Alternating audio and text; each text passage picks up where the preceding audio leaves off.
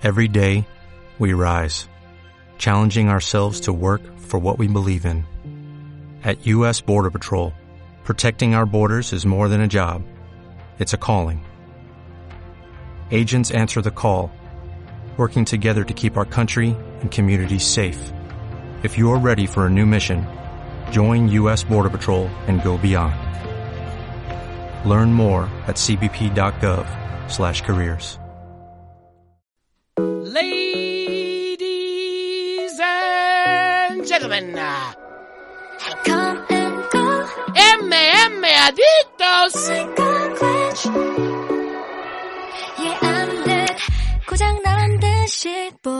it's alright Alright 어디로 튈지 몰라 don't ask me how 잘 모르니까 Because I don't know where it goes 맘대로 결정할게 Up and down, left and right Muy buenas a todos, bienvenidos. Mm, Iba a decir una semana más, pero realmente hace más de una semana que no se sube un programa en abierto. De hecho, creo que el único, el último programa que se subió en abierto hablando de un evento de UFC es de hace tres semanas, porque me parece que el último fue el de AFL. Lo que ha pasado a lo largo de esta última semana, semana y media, es que he estado con coronavirus, entonces los esfuerzos he preferido reorientarlos. Disculpadme si obviamente eso supone un perjuicio para la gente que escucha el programa gratis, pero he preferido reorientarlos a, a hacer el programa en Ivo Premium, porque al final los suscriptores, pues, eh, no hay oyentes de primera y de segunda, por si acaso alguien pueda plantearse eso. Pero claro, obviamente entender que los suscriptores, pues, siempre hay que agradecerle un poquito más extra, ¿no? Por el apoyo que, que brindan al programa. Así que obviamente los últimos programas pues han ido orientados más a ello, ¿vale? Entonces hoy ya toca hacer un programa en abierto para todo el mundo. Lamento que el, tema de hoy no sea muy interesante porque va a ser hablar del último evento de UFC, UFC Vega 58. Y digo que no es muy interesante, a lo mejor a vosotros os interesa, pero desde luego yo cuando he estado viendo el evento he dicho, joder, esto es malo. Eh, a lo largo de mi vida como comunicador, que diría Enrique Jimeno, eh, como, como me dijo en- cuando aparecía en su programa, eh, he visto muchísimas mierdas. No solamente tanto eh, en estos últimos 12 años, sino más porque llevo siguiendo los deportes de contacto más años de estos 12 que llevo haciendo el programa. Pero hay cosas que no cumplen ni siquiera con los estándares, ¿no? Y creo que este último UFC Vega 58 no cumplió con los estándares. Eh, si queréis un poquillo de más esta opinión, un poquito en más detalle, eh, a través de Evox, eh, si entráis en el programa, normalmente te suelen poner como una especie de tráiler que incluye los primeros minutos, aunque no seáis suscriptores de Evox Premium o de Plus, eh, tenéis un- unos minutos que podéis escuchar desde el principio del programa. Y en el último programa, original, creo que es el 522-523, el de este UFC Vega 58, ahí hablo de esto, ¿no? De cuánta gente hay en el roster y tal. Y hay demasiada gente en el roster. Y ahí pues explico un poquito más esta opinión. Creo que eso lo podéis escuchar y podéis dejarnos si queréis un comentario aquí al respecto y eh, como esta semana ya estamos recuperados pues sí que haremos un programa de preguntas y comentarios. Eh, lo tenía que haber hecho la semana pasada pero ya digo, no esperaba lo del COVID, obviamente eso nadie se lo espera. Así que lo haremos esta semana pero será de audio, ¿vale? No será en vídeo. Por hacerlo más fácil y más rápido, ¿sabes? Y, y que pueda estar antes ahí colgado. Eh, cualquier comentario, lo dicho, entrará ahí. Tenemos cosas incluso de hace más de un mes. Así que eh, no es que vaya a ser un programa excesivamente largo, pero sí que habrá cosillas que comentar. Por lo demás, mm, rápidamente, darle las gracias a nuestros patrocinadores, a los caballeros de OC, de Oscar Panadero, que por cierto me ha dicho, a ver si puedo, porque están, es, ya lo hemos promocionado varias veces, pero se va acercando esa fecha del 10 de septiembre donde se va a celebrar el cuarto evento de MMA Castileón, que es un evento que organiza Oscar Panadero, los Caballeros de Oc. Esto se va a hacer en la Plaza de Toros de Arroyo de la Encomienda, allí en Valladolid. Pero me ha dicho que si podía, porque al parecer están teniendo dificultades para eh, encontrar a algunos luchadores para meterlos dentro de, la CAR. Y a ver, eh, ahí ahora mismo, por si acaso esto lo está escuchando algún luchador profesión. No, es amateur, es un combate amateur, ¿vale? Si lo está escuchando algún luchador amateur o conocéis a alguien que sea amateur, que esté en la categoría de 65,7, es decir, la featherweight, es que yo, yo funciono mejor por, por libras, pero creo que el 65,7 es la featherweight. Eh, se está buscando un rival para Gonzalo García, campeón de España de la Asociación Española de MMA, eh, de Gamma. Y si alguien quiere participar en ese evento, conocéis algún luchador o alguien, ya digo, algún luchador amateur que esté escuchando este, este programa y quiere participar en ese evento del 10 de septiembre en la categoría Featherweight contra Gonzalo García, que se ponga en contacto con Oscar Panadero, que no lo dude, porque están buscando un rival para Gonzalo y está costando encontrarlo. Y si no sabéis cómo poner en contacto con Oscar Panadero, me lo podéis decir a mí directamente también, ¿vale? Y yo ya lo pongo en contacto, os pongo en contacto con él y tal. Obviamente ofrecimientos serios, es decir, mm, no me vaya a venir eh, cualquier oyente que no sea que no se haya subido nunca a las aulas ni siquiera a nivel amateur a decir pues yo me voy a enfrentar con Gonzalo García a ver un poquito de seriedad pero si conocéis a alguien no lo dudéis de verdad. Mm, decírselo por si acaso porque es que están buscándole un rival y me ha dicho oye pues puedes comentarlo sin ningún tipo de problema entonces eso ya sabéis hay un evento de, de caballeros de Oc en Arroyo de la Encomienda eh, en la Plaza de Toros el 10 de septiembre. Es un evento amateur, pero también tiene actuaciones musicales, barras, fiestas y, y muchas cosas. Es a modo de despedida del verano, ¿no? Porque ya es en septiembre. Eh, nuestro otro patrocinador también, eh, Nacho Serapio, la comunidad Dragons, dragonz.es. Eh, más de 100 vídeos, 100 cursos, bueno, no, más de 1000 vídeos y 100 cursos de multitud de artes marciales, deporte de contacto, entrenamiento físico, entrenamiento marcial, entrenamiento con armas, todo ese tipo de entrenamiento está dividido en cursos dentro de la plataforma por 14 euros mensuales. Hay una suscripción anual de 140, eso quiere decir que se regalan dos meses, pero bueno, si no, 14 euros mensuales sin compromiso de permanencia ninguno. Podéis dar de alta un mes y al siguiente quitaros de, de la suscripción. También se os da acceso a la revista tanto en formato digital a todos los números como en formato papel se os envía a vuestra casa, la Dragon Magazine. Y todo ello de la mano de Nacho Serapio y su equipo de expertos, colaboradores, auténticos maestros de las artes marciales, no cualquiera, sino auténticos maestros. Y para más información, dragonz.es, el Netflix del aprendizaje de los deportes de contacto y de las artes marciales.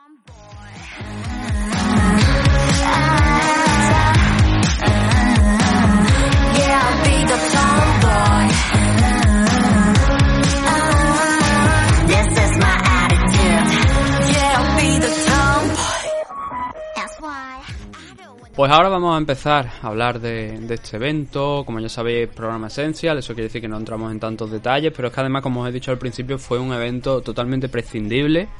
Hubo seis decisiones de un total de 11 combates que fueron al final, si no recuerdo mal. ¿Eran 11 o eran 12? No, era, eran 12 en un principio, pero es ahí a donde vamos, que Cintia Calvillo y Nina Nunes, ese combate ha tenido que posponerse hasta el mes de agosto.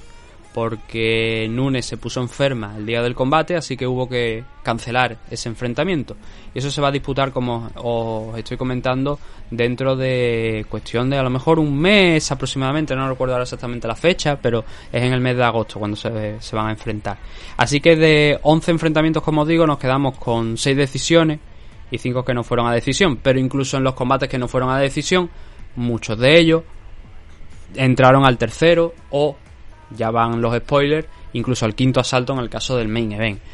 Así que noche aburrida, la verdad, de, evento de, de UFC. Car prescindible, solamente había cuatro luchadores rankeados y al final fueron dos por lo que os he dicho.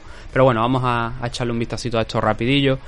A ver, la noche empezó con un Saidyokuf Kahramonov frente a Ronnie Lawrence. Y este combate se fue a parar para Saidyokuf por una decisión unánime, un doble 30-27 y un 30-26. Le pegó un auténtico repaso a Ronnie Lawrence en el suelo, fue la clave. 10 takedown conseguido por parte de Saidyokuf. Eh, las cifras de Ronnie Lawrence en el wrestling en los últimos combates eran también bastante altas, pero en este caso se le dio la vuelta a la tortilla y fue Kahramonov el que le pasó por encima con esa decisión que acabamos de comentar, sumando una nueva victoria en UFC, su segunda victoria eh, no solamente consecutiva, sino su segunda victoria dentro de UFC, es decir, está invicto dentro de la compañía. Y Ronnie Lawrence, eh, este es el primer combate que pierde, 2-1, venía con una racha de dos victorias, ahora cae aquí en el primer combate de la noche en la división Bantamweight. Luego tuvimos a Kennedy en Shuggu en la división Light Heavyweight. Eh, con una actuación yo diría que algo sorpresa, derrotando a Carl Robertson, no por la victoria en sí, sino por la forma en la que se produce, porque Kennedy en Chuku es un tío con unos cerca de unos 16, 17 centímetros de diferencia con Carl Robertson, 2 metros 11 creo que tenía de, de alcance en Chuku, y obviamente es, es un striker y debería haber trabajado en el striking. Lo que pasa que aquí no, decidió que Carl Robertson los últimos enfrentamientos había sido débil en el suelo y en Chuku pues hizo eso, esa estrategia, derribarlo, mantenerlo en el suelo, trabajar con él ahí y eso al final le dio el resultado para finalizar a Carl Robertson en el tercero desde la montada, desde la parte de, o sea, desde la espalda, cuando intentó segundos antes someter a, a Carl Robertson, pues al final optó a base de golpes por final, consiguió finalizar a, a Robertson. Esta es una nueva victoria de Nchuku aquí dentro de, de UFC, un tío interesante, cuatro victorias, tres derrotas, venía con dos derrotas consecutivas, pero ahora vuelve a la senda de la victoria y Carl Robertson se queda con un 9-6 de récord, habiendo perdido sus cuatro últimos combates, incluyendo este contra el nigeriano, y probablemente sea cortado de la compañía.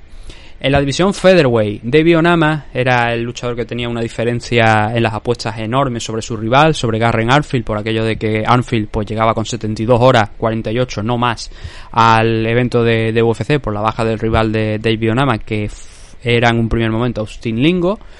Y Onama, pues bueno, le costó el primer asalto un poquito más de lo esperado, creo yo, pero en el segundo consiguió someter con un gran triángulo a, a Garren Arfield, derribándole, colocándose encima de él y desde la media guardia enganchando ese arm triangle para sumar una nueva victoria aquí dentro de, de UFC. Era el combate de debut de Garren Arfield, así que yo creo que no se lo van a tener en cuenta. Él se queda con un 8-3 de récord, una derrota en su primer combate en UFC, es entendible.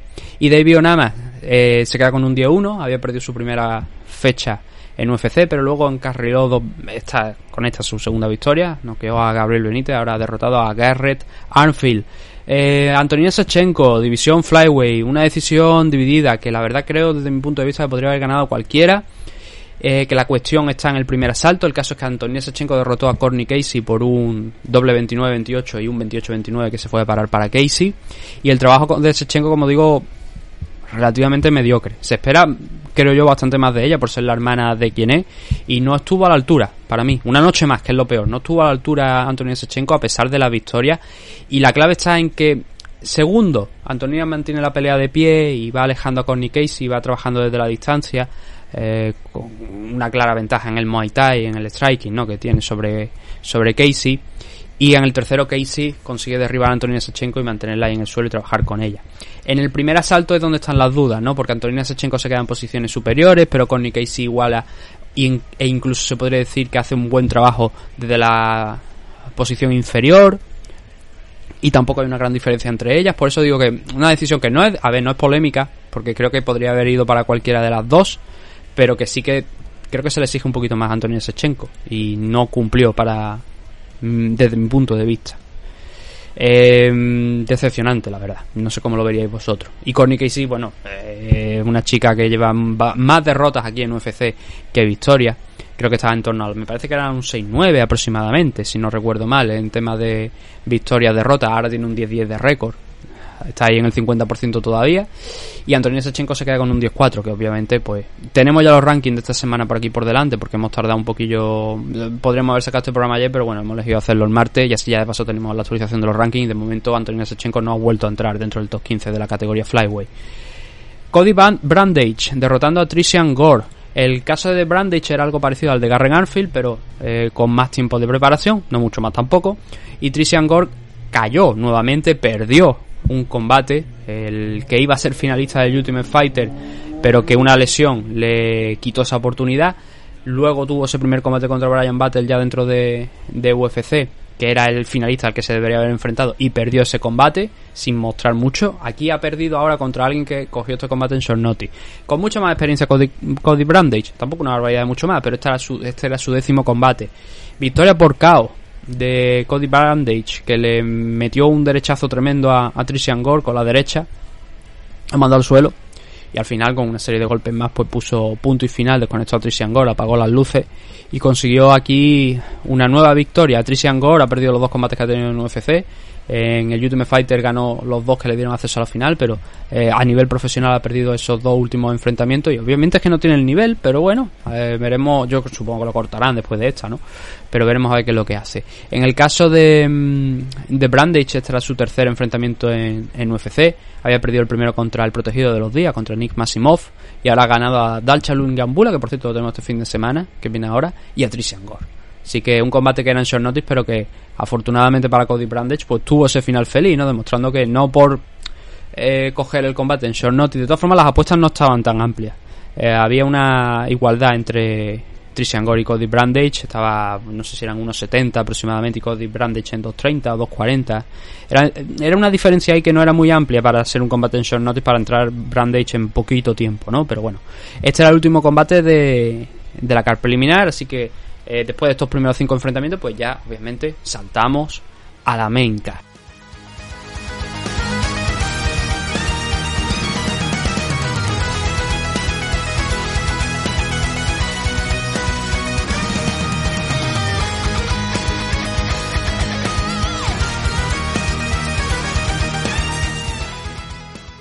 Y dentro de la main card tenemos en el primer combate de la noche a Jamie Mularkey derrotando por una decisión dividida a Michael Johnson por un doble 29-28 y un 28-29.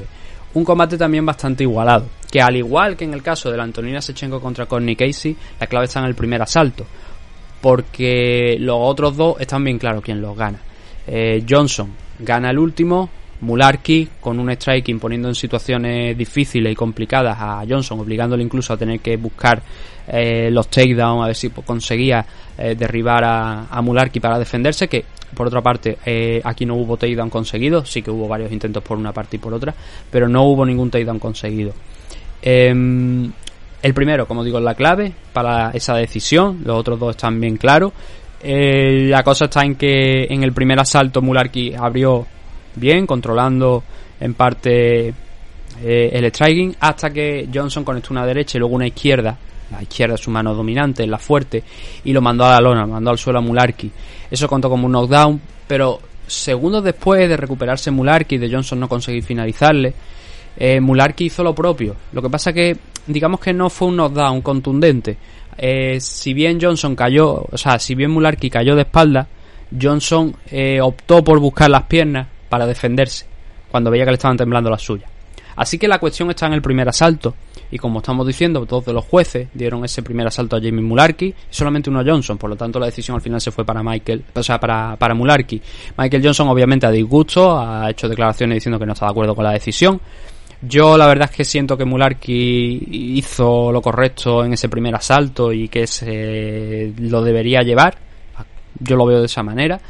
El caso es que Mularkey queda con un 15-5 aquí dentro de, de UFC, un 3-3 en el récord que últimamente pues en los últimos cuatro combates se ha convertido en un 3-1 empezó con dos derrotas pero ahora eh, ha enderezado un poquillo el rumbo aunque en su último enfrentamiento perdió contra Jalin Turner que por cierto Turner eh, tuvo un ascenso interesante en la última semana entrando en los rankings. Posición decimocuarta. Michael Johnson veterano de muchas guerras 20-18 vuelve a sumar una derrota aquí. Eh, solamente ha ganado un combate de 2019 que fue contra Alan Patrick en la fecha anterior justo a, antes de esta. Se ha enfrentado, la verdad, a rivales importantes, Yosemite, Stevie Ray, esto quiere decir que, bueno, ha estado peleando en las dos categorías, Featherweight y Lightweight, pero un veterano de Ultimate Fighter que ha visto tiempos mejores y que, hombre, sigue siendo un peligro, una amenaza, estuvo hasta el último segundo trabajando, pero que ya no es lo mismo. Eso en la división Lightweight. División Bantamweight, a Iman Sahabi sacándole un combate pues algo denso, una victoria por decisión, mmm, para nada entretenida, pero haciendo lo correcto a nivel de inteligencia, ¿no? Eh, contra Ricky Turcio, división Bantamweight, el debut de Ricky Turcio una vez ganado el Ultimate Fighter, ese mismo que, que no pudo estar en la final Trishan Gore. Triple 29-28 para el hermano de Firas Sahabi, mítico entrenador de... Estaba de hecho George St. Pierre en, allí en, en el combate también.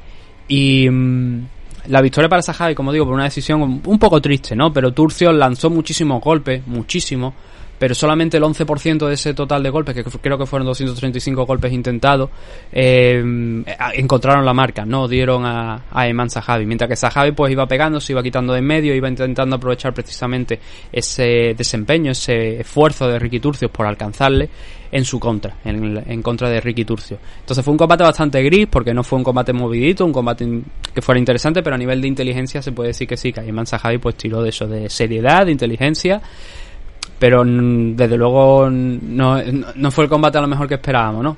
Repito, inteligente, sí, pero joder, Turcios tiene mucho que hacer, ¿eh? Aunque estuviera tirando golpes constantemente, trabajando, si no da, no gana. Eso así, y eso fue lo que le pasó. Ese triple 29-28, 29-28, perdón, pero con diferentes eh, decisiones. No hay ni uno de los tres jueces que haya dado la... Bueno, sí, los dos de ellos sí que han dado la misma decisión, el otro no. Eh, Derek Cleary dio una puntuación igual, 29-28, pero diferente los asaltos.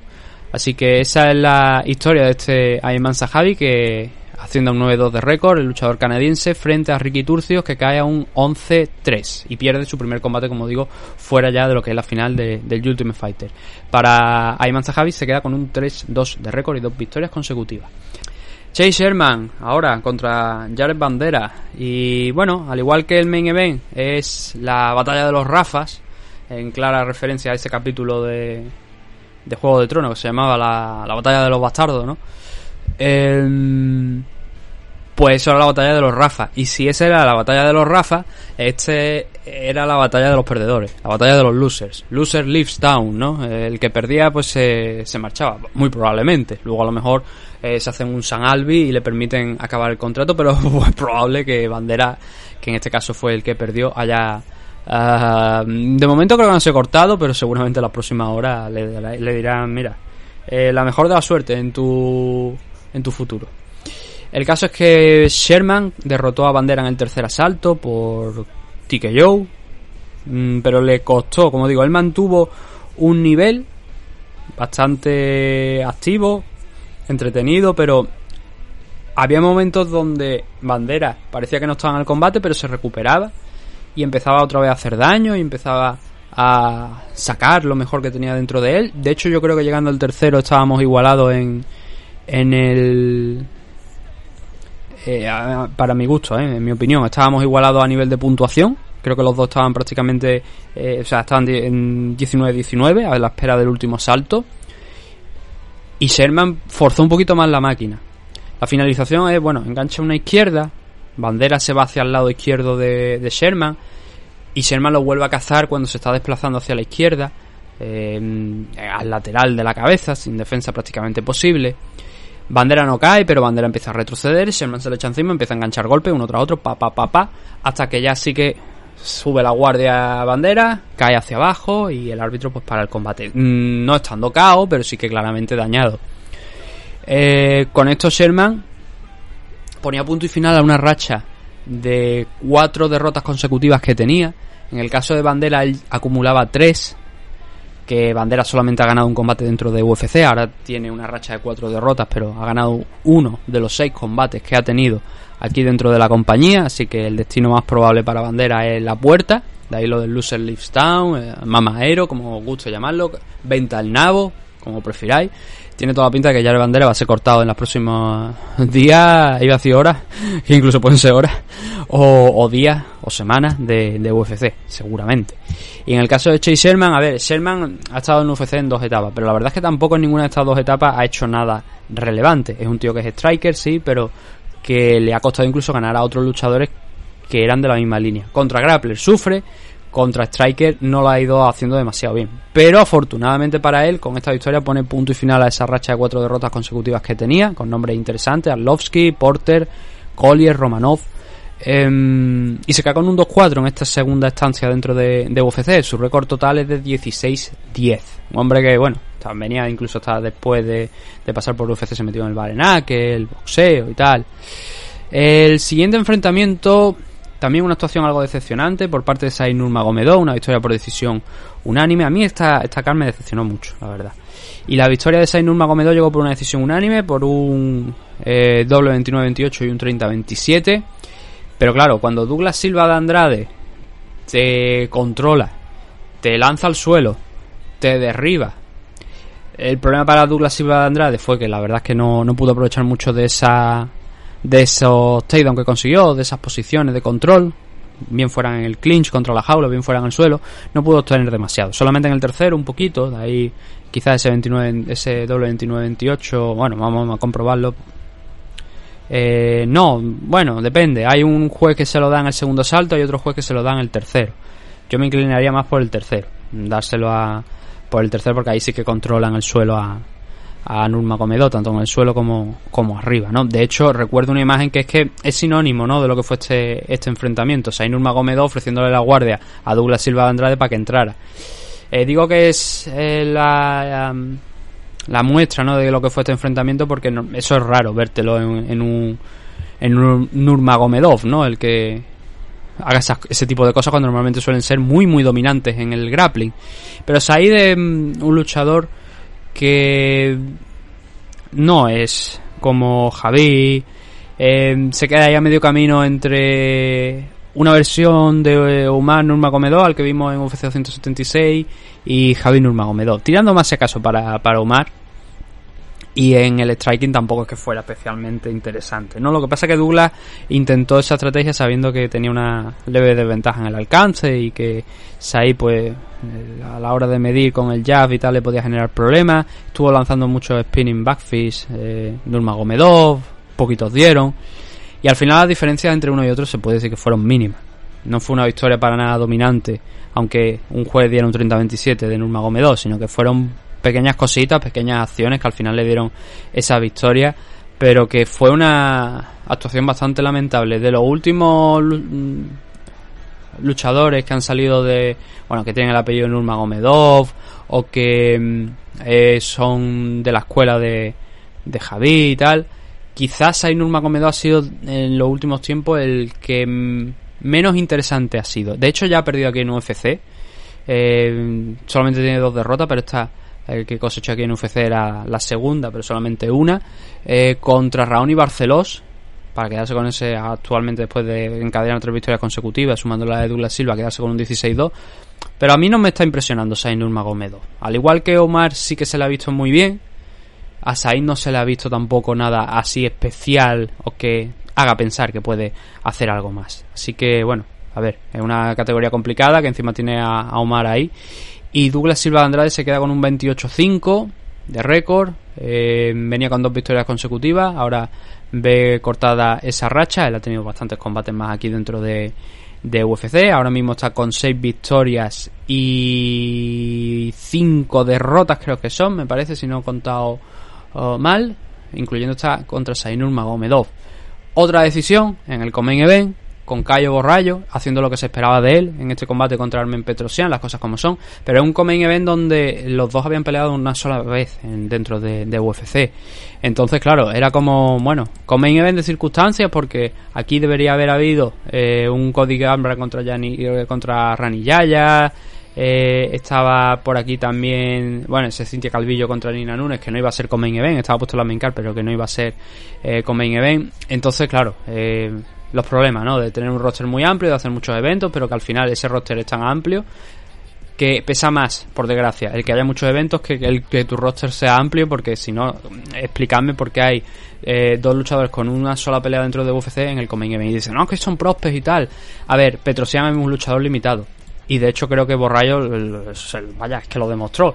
¿Por qué? Porque Borrayo mm, solamente necesitaba un takedown por asalto eh, para eh, mantener en el suelo a, a Petrosian. Mm, en el primer asalto por muchísimo tiempo, en el segundo ya un poquillo menos, en el tercero también, un poquito menos de en comparación con el primero, pero haciendo, vaya, mm, virguería, manteniéndolo en el suelo sin pasar problemas ninguno.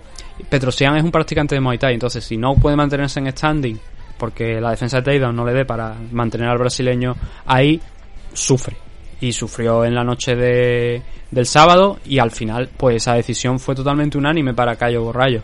Un doble 30-27 y un 29-28. Es que no hay más que explicar. Es que la historia de la película es esa. Cada vez que Petrosian conseguía algo de distancia pues demostraba que era mucho más... Em, o sea, que era un mejor luchador de en striking que Cayo Borrayo, pero Cayo ya tenía sus intenciones claras desde el inicio de la semana porque lo dijo, eh, es un luchador unidimensional, entonces lo voy a derribar, lo voy a controlar y voy a hacer lo que me dé la gana con él en el suelo. Y fue prácticamente lo que hizo, no consiguió ninguna finalización ni nada parecido, no estuvo cerca de, de someterlo, nada, pero sí que controló esas posiciones. Entonces, claro, el plan de. O sea, eh, Petrosian es un tío que tiene un plan A y no tiene plan B ni tiene plan C porque no, no tiene nada que demostrar en el suelo. Cayo Borrayo sí. Él sí que tiene un plan A y un plan B. Incluso puede que a lo mejor un plan C. Eh, entonces le dio para ganar este combate con relativa facilidad. Petrosian se queda con un 7-2 de récord. Eh, había ganado en su combate de debut a Gregory Rodríguez, que no está nada mal, porque Gregory es un animal, pero Gregory sufrió con él en el striking, a pesar de la pegada que tiene el también brasileño. Pero intentó el trabajo en el suelo, pero no fue tan eficiente de luego como Cayo Borrayo el sábado, ¿no? Por eso acabó perdiendo ese combate, pero ya mostró la línea a seguir, ya mostró qué es lo que había que hacer para derrotar a, a Petrosian, que por otra parte no era un misterio, porque es lo que he dicho, es un striker, ¿no? Un luchador que viene de, del Muay Thai o del kickboxing. Eh, Borrayo, 12-1 de récord, combate en 185 libras, por cierto, división middleweight. Solamente ha perdido, bueno, 18, o sea, 12-1 y también tiene un no contest, ¿vale? Eh, solamente ha perdido un combate, fue al principio de, de su carrera, y aquí en UFC pues, está haciendo su segunda fecha. Eh, si sumamos las participaciones en el Contender Series, pues no serían dos solamente, serían cuatro, porque tuvo que pasar por un segundo Contender Series un mes después incluso de haberse enfrentado por primera vez, haber tenido un combate dentro del Contender Series. Ganó las dos peleas, lo curioso, pero como la primera ganó por decisión, no, no le acabaron de dar el contrato, pero en el segundo sí, en el segundo arrasó con su rival desde el suelo y una actuación parecida. ¿no? En todas las actuaciones de Cayo Borrayo han sido francamente parecidas. Un luchador que se muestra no débil en el striking, ¿eh? no me confundáis, no débil en el striking, pero sí que es verdad que se adapta y sabe cuándo tiene que utilizar mucho más el grappling que, que el striking. Y eso fue lo que hizo en el combate contra Gazio Magaziev en el anterior, pero especialmente aquí contra Petrosian donde era fuerte. Así que sube Cayo Borrayo un pasito más, dos combates consecutivos aquí en UFC ganando, 12-1, con ese no contest también adicional que tiene. Y nos vamos al main event, eh, cuando estamos alcanzando la media hora de programa.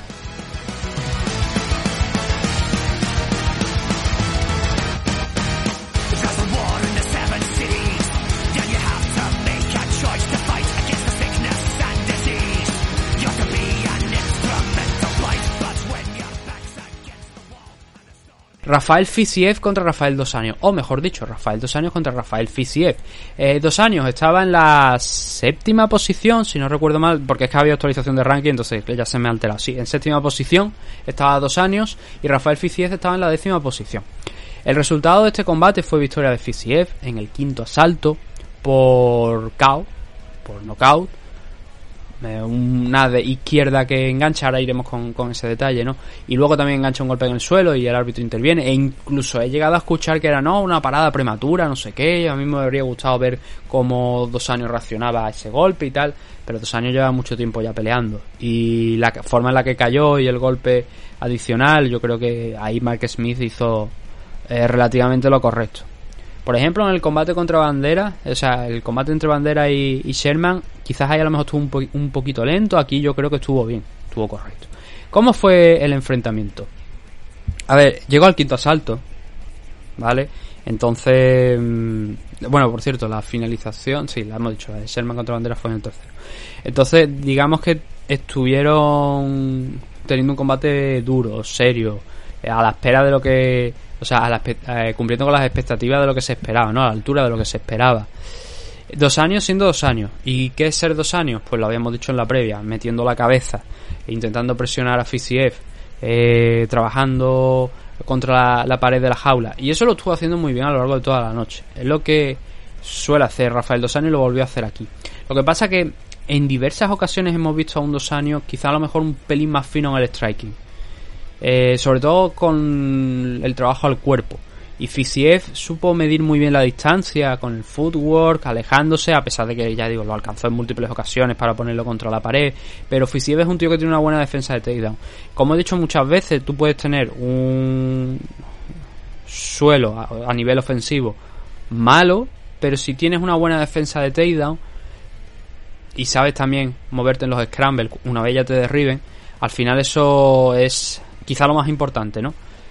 Y mm, lo vemos, por ejemplo, con gente como Adesanya, porque Adesanya no te va a pon- no se te va a poner a- de repente a, derribar, a buscar los takedowns y a trabajar contigo en el suelo. Obviamente eso no lo va a hacer. Sin embargo, es un rival muy duro de, de derribar, porque tiene una muy buena defensa de takedown, está muy bien entrenado en ese, en ese campo. Y en el caso de Fisiev también, además tiene el tío un- unas caderas y unas piernas a la altura de también de lo que se espera de él, teniendo en cuenta de dónde viene, de Muay ¿no? Y cómo utiliza las piernas Fisiev. Entonces, claro, eh, es difícil llevarlo al suelo.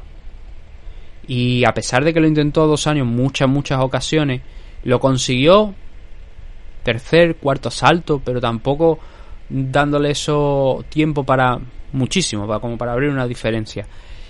Aunque, las, aunque el combate no llegó a decisión, la puntuación de los jueces estaba decantándose en favor de Fisiev. Dos de los tres jueces habían dado los tres primeros asaltos a Fisiev y solamente uno de ellos, no me pregunto ya el nombre de cuál de cuál era el árbitro, estaba dando esas, eso, el tercero y el cuarto a, dos años. Pero la historia de la película es que tú presionas, tú pones contra la jaula a tu rival, pero si tu rival mete algunos golpes significativos más potentes que dejen una mejor impresión a, a los jueces, al final eso se va para él. Y Fisiev en el primer asalto se vio un poquillo más sorprendido por el que no, sorprendido de- eh, yo creo que lo esperaba también, ¿no? Pero la presión de dos años, el wrestling, el, el clinch, el engancharlo ahí. Y ahí no estuvo muy activo, pero a partir del segundo también iba saliendo un poquito a, fuerza, ¿no? A músculo, dándole la vuelta a la situación contra la jaula en el clinch, poniendo ahí a dos años para abrir luego a la distancia y empezar nuevamente a, a golpear y alejarse del peligro de un posible takedown. Y eso lo hizo bastante bien en, el- en los tres primeros asaltos. En el tercero sí que lo derribaron ahí, pero tampoco sin ser una cosa especialmente bárbara. Y gracias a su trabajo en el striking, Fisiev, yo creo desde mi punto de vista también, yo coincido con los tres jueces, o sea, con los dos jueces que le dieron los tres primeros asaltos por eso, porque la clave estaba en los golpes significativos. En quién ha hecho más daño, quién está eh, calentándole la cara más al otro. ¿Dos años o Fisiev? Fisiev yo creo que estaba haciendo ese trabajo muy bien. No solamente con puñetazos al rostro, ¿no? Sino con patadas también, enganchando muchas patadas, porque ya digo que es un tío que se mueve muy bien. Y mezclando también las alturas, ¿no? Arriba, abajo. Yo eché de menos ese trabajo al cuerpo que hemos visto en otras ocasiones a, a dos años y que aquí no vimos quizás tanto, como, como digo, como, como en otras ocasiones. Al que sí se lo vimos fue a Fisiev. Pero a partir del tercer asalto daba la sensación como que Fisiev estaba bajando un poquito el pistón, que ya no estaba tan bien. Ya lo habían derribado por primera vez, ya habían extendido el control dos años un poquito más de tiempo, no mucho tampoco, pero sí que lo había controlado un poquillo más. Y en el cuarto asalto, dos años consiguió nuevamente derribarle, consiguió trabajar con él un poquillo más ahí, mostrarse un poquito más contundente que los tres asaltos anteriores, eh, desde luego por lo menos que los dos primeros.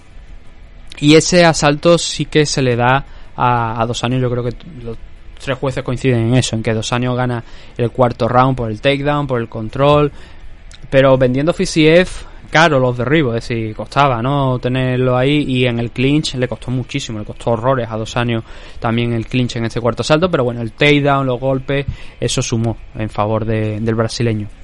Y el quinto asalto, que es donde se produce la finalización, pues no dura mucho, son 18 segundos de el tiempo oficial de este quinto round, en el que el combo es muy claro, es Fisiev lanzando desde atrás, con, o sea, con la pierna derecha, su pierna dominante, la potente, aunque él un tipo que vaya que, va- que va cambiando guardia, pero soltó un rodillazo hacia adelante con la derecha, eh, luego soltó también la, la mano derecha hacia el frente, dos años pensaba que estaba fuera ya de peligro, ya había empezado a retroceder y entonces dos años bajó un poquito la mano izquierda, o sea no, perdón, su mano derecha y se encontró con el lead hook con la mano izquierda de Fisiev que entraba por fuera y con la defensa, con la guardia, con la derecha de dos años más abajo.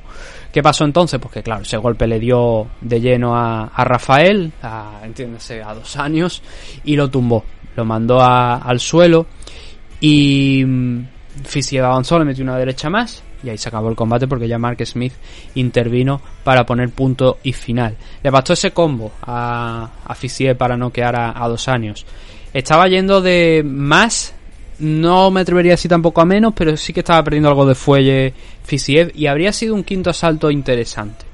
No creo que dos años hubiese podido finalizar a, a Fisiev, o al menos no daba esa sensación de que estuviese cerca de ello, y tampoco en la decisión al final le habría servido para ganarla, porque como hemos comentado, ya había dos de los jueces que le habían dado los tres primeros asaltos a, a Fisiev.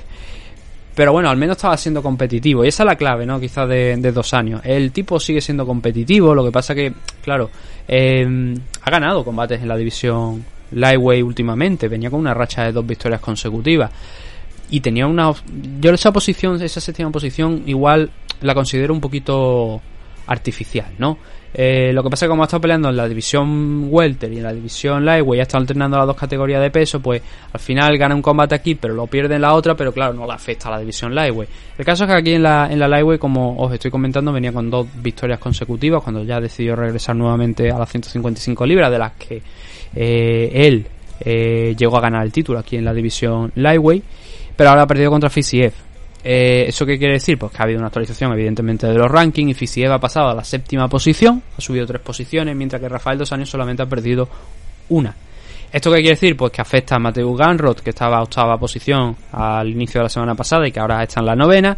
Sarukian ha subido una posición porque se le ha quitado a Tony Ferguson, que ha perdido dos posiciones, ha bajado de la novena a la undécima. Pero no ha habido muchas más alteraciones. La subida más importante en los rankings, eh, más allá de algunos nombres que han ido alterándose dentro de la de diferentes categorías de peso, pero aquí no había en este evento, como os he mencionado al principio, más que dos años y Fisía como ranqueado, porque Calvillo y Nunes al final eh, no se pudo disputar el combate. Y esa ha sido la máxima subida, la de Fisiev, que ha subido a la séptima posición. Había leído un titular que decía, hombre, ¿quién puede ser el siguiente rival para Rafael Fisiev? Él ha retado eh, por si no había escuchado, a Rafa Nadal. Ha dicho, eh, me queda, o sea, he derrotado a Rafael dos años, ahora me quiero ir a por el mejor Rafa de todos los deportes. Y el mejor eh, Rafa en todos los deportes es Rafael Nadal. Así que ya sabes, te reto, Rafael Nadal. Hacemos cuatro eh, asaltos de, de, tenis, jugamos cuatro rounds de tenis y, si acaso uno también de, de, MMA al final, ¿no? o todos los, los, asaltos de tenis. Eh, simplemente un comentario ahí de broma de, de Fisier que tiene ya historia de ir retando a, a gente que no tiene nada que ver con el mundo de las MMA o bueno, creo que me parece que en la primera ocasión que hizo así algún reto eh, fuera de, del ranking, creo que retó a Hasbullah, ¿no? Él sí que tiene que ver un poquillo con el tema de las MMA, pero que no es un luchador de MMA ni nada de eso. Entonces, claro, eh, fuera de eso, parece que el nombre quizás más claro debería ser, a ver, yo había leído un artículo que decía, oye, ¿puede ser el ganador del Rafael dos años contra Rafael Fisier un rival de Conor McGregor para el regreso de Conor?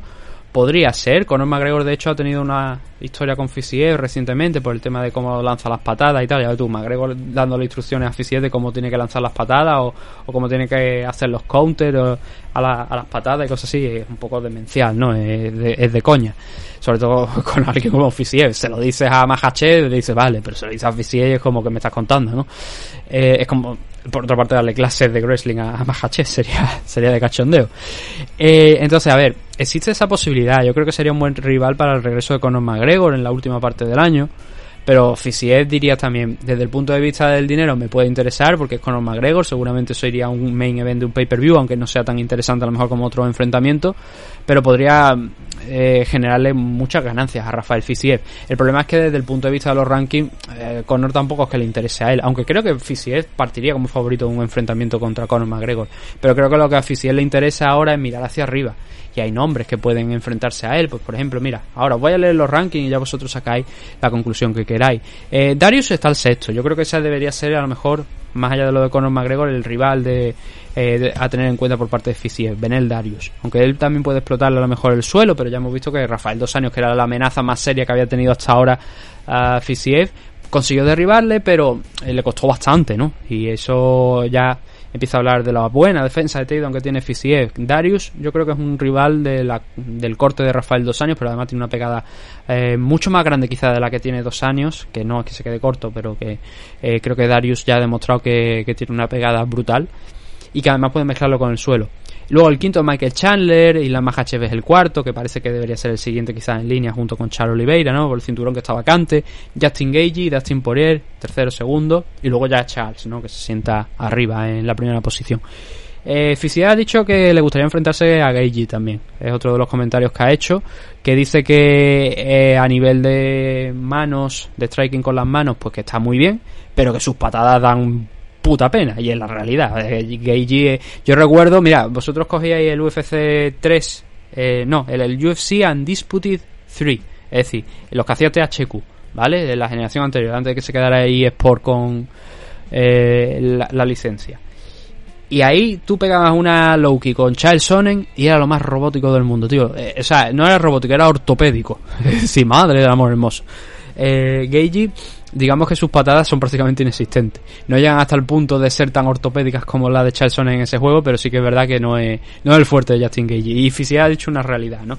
Y puede ser también un buen reto y permitir a, a Fischer el subir muchísimo. Porque con Justin Geiji en tercera posición y la racha tan buena que no hemos hablado de ella, pero esto sí que lo vamos a mencionar. Fisiev solamente ha perdido un combate en UFC, que fue contra Mustafaev. Que por cierto, eh, el report que di el otro día de que a mí me llegaba de que Nanay de la China con lo de Joel Álvarez, luego he visto a eh, Álvaro Colmenero decir exactamente lo mismo, y a Jimeno también, que estuvo en un training camp que se hizo allí eh, en el País Vasco, creo que fue. Eh, le preguntó directamente, ha publicado un vídeo, echarle el, el vistacillo al vídeo de Enrique. Le preguntó, dice, oye, lo de Mustafa, dice, no hay que creerse todo lo que se dice en redes sociales, lo dijo yo él muy claro, y no hay nada, no hay nada firmado, no hay nada oficial, no hay ninguna propuesta, no hay nada. Eh, entonces, el report ese pues, lo han confirmado ya dos personas más también. Em, pero esa es la única derrota que, ya volviendo con el tema, que tiene Fisiev dentro de UFC contra Mustafaev en el primer combate. Luego lo ha ganado todo. Y eso son seis victorias consecutivas. Así que una victoria contra Justin Gage indudablemente lo pondría, vaya, sí o sí por el título. Claro, es que Dustin Poirier está en una posición complicada, ¿no? Porque parece que por el momento pues, ya no debería poder optar al cinturón, salvo que siga ganando. Y creo que a lo mejor tendría que ganar dos o tres combates más contra gente que esté dentro del top 6, top 7 para optar al título. Pero Fisiev ahora mismo es el que, más allá de echar Oliveira contra Mahachev, o las posibilidades de Beneldarius, o a Alexander Volkanovski si sube. Fisiev es ahora mismo el que uno de esos nombres que hay que tener en cuenta, que hay que seguirlo, hay que estar muy muy atento a él. Por eso, por lo que digo, porque un combate más, si es contra Justin Gage o incluso a lo mejor también, no lo, he mencionado, pero no, él no lo ha dicho, Dustin Poirier, ¿por qué no? Eso le pondría ya inmediatamente las puertas del título. Por eso su siguiente pelea es súper importante para Fisiev y también teniendo en cuenta eh, el rival, ¿no? Si es un rival importante, lo que os he dicho, eso se transmite eh, en eso, ¿no? Se traduciría en un posible title shot para Fisiev. 12-1 de récord para él. En el caso de dos años, veterano, 31 14, él mismo ha dicho que se va a sentar a, esperar, ¿no? Que mm, tiene que ver qué es lo que puede hacer, son ya 37 años, tiene que cumplir 38 todavía en octubre y mm, yo creo que ya lo ha hecho prácticamente todo y que ya no puede optar al título eh, de la división Lightweight y mucho menos de la Welter, porque ya su tiempo, su prime eh, sigue estando en un estado de forma muy bueno y lo vimos en este combate contra Fisier, pero ya está alejado a lo mejor de su mejor estado de forma de estar al 120%, ¿no? A lo mejor estará al 90%, 100% según el combate y sigue teniendo una capacidad de trabajo enorme. Hizo lo que te, hizo lo que estaba acostumbrado a hacer contra Fisiev, poniendo un buen ritmo, intentando avasallarlo, arrollarlo como suele hacer, pero claro, cuando tu rival tiene una buena defensa de takedown, ese game plan no te funciona tanto, ¿no? Y si además es un, un muy buen striker como es Fisiev, se te complica un poquito más la cosa, ¿no? Así que no pudo hacerlo Rafael Dos Años, no pudo conseguir la victoria, pero él mismo ha dicho eso, que se va a sentar por el momento a ver cuáles van a ser sus siguientes pasos. Eh, ahora mismo sería el rol de gatekeeper para entrar en el top 10 de la división. Pero sigue siendo un rival a tener en cuenta para mucha gente que esté en ascenso. Es un ex campeón, es un tío que, como he dicho, sigue en un estado de forma muy bueno. Pero que quizás no para competir, obviamente, por el cinturón, para tener un ramp por, por el cinturón. Y mucho menos, insisto, en la división Welter. Así que 155 libras debería ser el objetivo para él. Y a ver, porque es un histórico de la categoría de peso, tanto de una como de otra, y, lleva muchísimos años en la empresa, eh, dos años. No tengo aquí el número de combate ahora por delante, pero bueno, si nos ponemos lo vamos a contar. Tenemos, lleva más de 10 años, más de 12 años dentro de la compañía, un total de 14, 14 para ser exacto. Su debut fue en 2008. Aquí en, en UFC son, mira, son 6, son 9, son 12, 15, 18, 21, 24, 27, 30 y 32 o 33. aproximadamente, si no he mal. Esto, mira, si tiene 33 tiene que estar aquí en el... 32, 32 combates tiene Rafael Dos Años dentro de, de UFC. Victorias tiene 20, por si acaso lo estáis preguntando. Así que eso, ya se ha ganado el derecho a decidir lo que él quiera con su carrera. Si quiere seguir ligado, obviamente que supongo que será la, la idea, a UFC, yo creo que deberían dejarle, eh, por lo menos hasta que le quede contrato, y luego ya, pues, Dios verá. Lo último que nos queda por rascar de aquí es eh, los bonos de la noche, que fueron a parar a Michael Johnson y Jamie Mularkey 50.000 dólares cada uno por el Fight of the Night, Chase Sherman por el Performance of the Night eh, frente a Jared Bandera por ese cabo en el tercer asalto, liberándonos de unos dos minutillos extra de, combate, y luego Fisier por el KO en el quinto round sobre Rafael dos años. No hubo muchas alternativas tampoco donde coger en este evento. La semana que viene tendremos, bueno, ¿qué coño la semana que viene? Esta semana. Tenemos un evento que es mucho más interesante a nivel de ranking que el de la semana pasada. Eh, la main card ya es muchísimo mejor que todo el evento de, de este UFC Vega 58. No va a ser en el Apex, van a salir fuera, así que supongo que por eso también ponen un poquito más en, en la parrilla, ¿no? Eh, más carne en el asador. Lauren Murphy contra Misha Tate. Shane Burgos contra Charles Jourdain. Matt Snell contra Sumuda Ergi. Jin Lee contra Muslin Salihov, Michelle Watterson contra Mandalemo va a servirte con main event y luego en el main event Brian Ortega contra Jair Rodríguez contra el mexicano en lo más alto de la división eh, featherweight entre los bueno ahora mismo creo que está dejadme que dónde tengo yo aquí el récord eh, los rankings mejor dicho Jair Rodríguez está el tercero Brian Ortega está el segundo el primero es más Holloway todavía y no ha habido cambios. Pero supongo que a lo mejor se altera algo la semana que esta semana, ¿no? Lo mejor dicho, la semana que viene cuando se publiquen los rankings a lo mejor se altera eso algo. Pero desde luego es mucho mejor evento que este último que hemos tenido. Son 12 combates, eh, si no se cae ninguno más. Y lo comentaremos aquí tanto a nivel de previa, que este, esta semana sí que lo vamos a dividir en dos partes, y por supuesto a, a nivel de análisis. Así que nada, solamente daros las gracias por habernos escuchado en el día de hoy, en este programa, pues un poquillo más rapidillo de lo, de lo normal, porque es el esencial. Espero que os haya gustado, espero que os haya mantenido informados. Ya sabéis, cualquier comentario lo podéis dejar ahí, lo comentaremos viernes, sábado haremos ese programa, si no hay percance ninguno, que yo creo que ya esta semana no debería haber percance. Y, y nada, un saludo a todos, gracias por habernos escuchado y nos vemos dentro de poquito con más MM Adictos. Hasta pronto.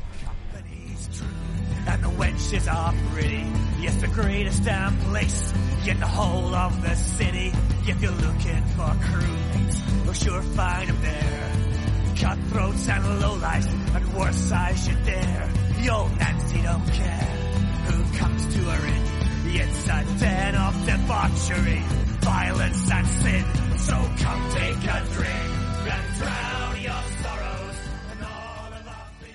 Como nuevo cliente de Western Union, puedes disfrutar de una tarifa de envío de 0 dólares en tu primera transferencia internacional de dinero en línea. Envía dinero a los tuyos en casa de manera rápida, fácil y conveniente. Visita westernunion.com o descarga nuestra app hoy mismo y tu primera tarifa de envío corre por nuestra cuenta. Aplican ganancias por cambio de moneda. No disponible para tarjetas de crédito y envíos a Cuba. Servicios proporcionados por Western Union Financial Services Inc. NMLS 906983 o Western Union International Services LLS NMLS 906985.